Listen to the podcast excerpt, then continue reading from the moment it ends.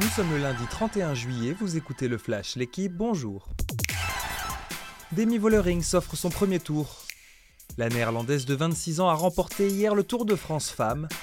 Vollering a terminé deuxième du chrono à Pau, remporté par sa coéquipière du Team SD Works Marlène Reusser. Au général, elle devance de 3 minutes une autre coéquipière, la belge Lotte Kopecky. Juliette Labousse, première coureuse française, termine cinquième du classement général.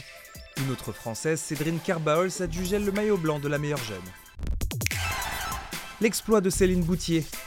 Hier, la golfeuse française a remporté l'Evian Championship, son tout premier majeur à 29 ans. En tête au départ du dernier tour, elle a su conserver son avance pour devancer la tenante du titre, la canadienne Brooke Henderson. Céline Boutier n'est que la troisième joueuse tricolore à soulever un majeur. Avant elle, la dernière victoire française à ce niveau remontait à 2003 avec Patricia Meunier-Lebouc. La première, c'était Catherine Lacoste en 1967.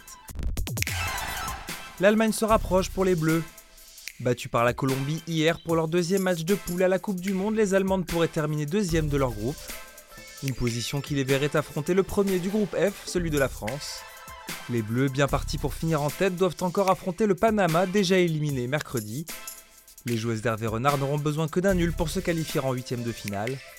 Mais la perspective de retrouver l'Allemagne au prochain tour peut les faire trembler.